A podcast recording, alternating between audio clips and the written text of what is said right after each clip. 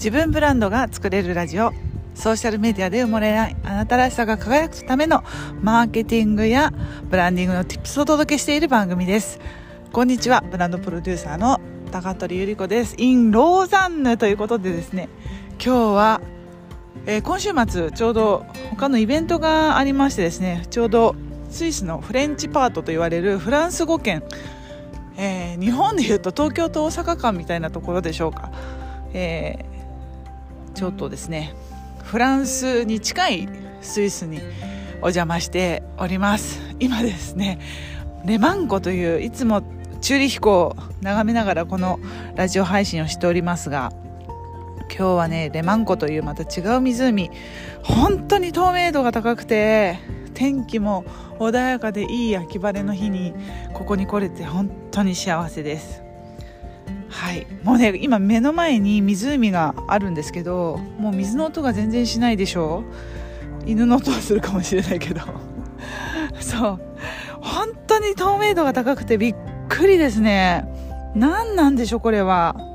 鏡のような湖と透き通る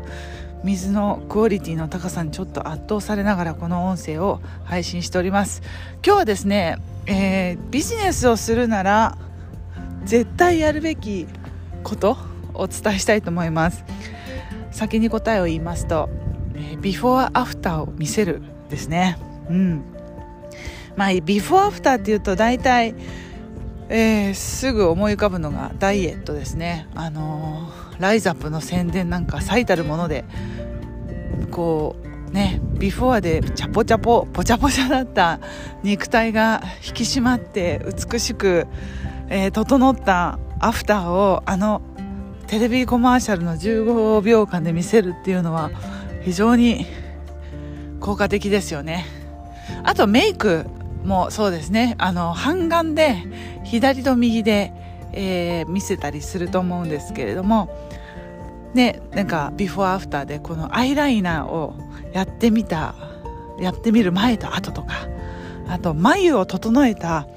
えー、やってない左とやった右とかね。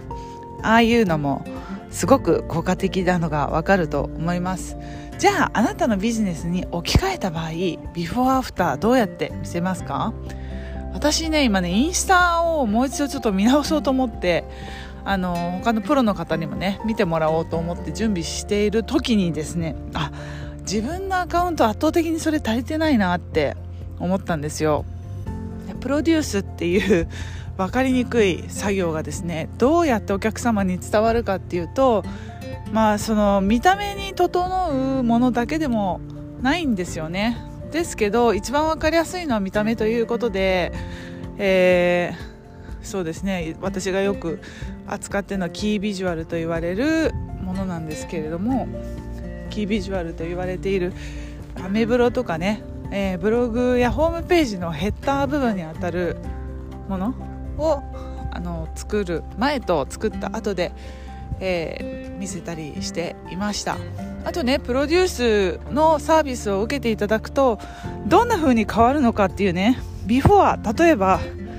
えー、ただの主婦で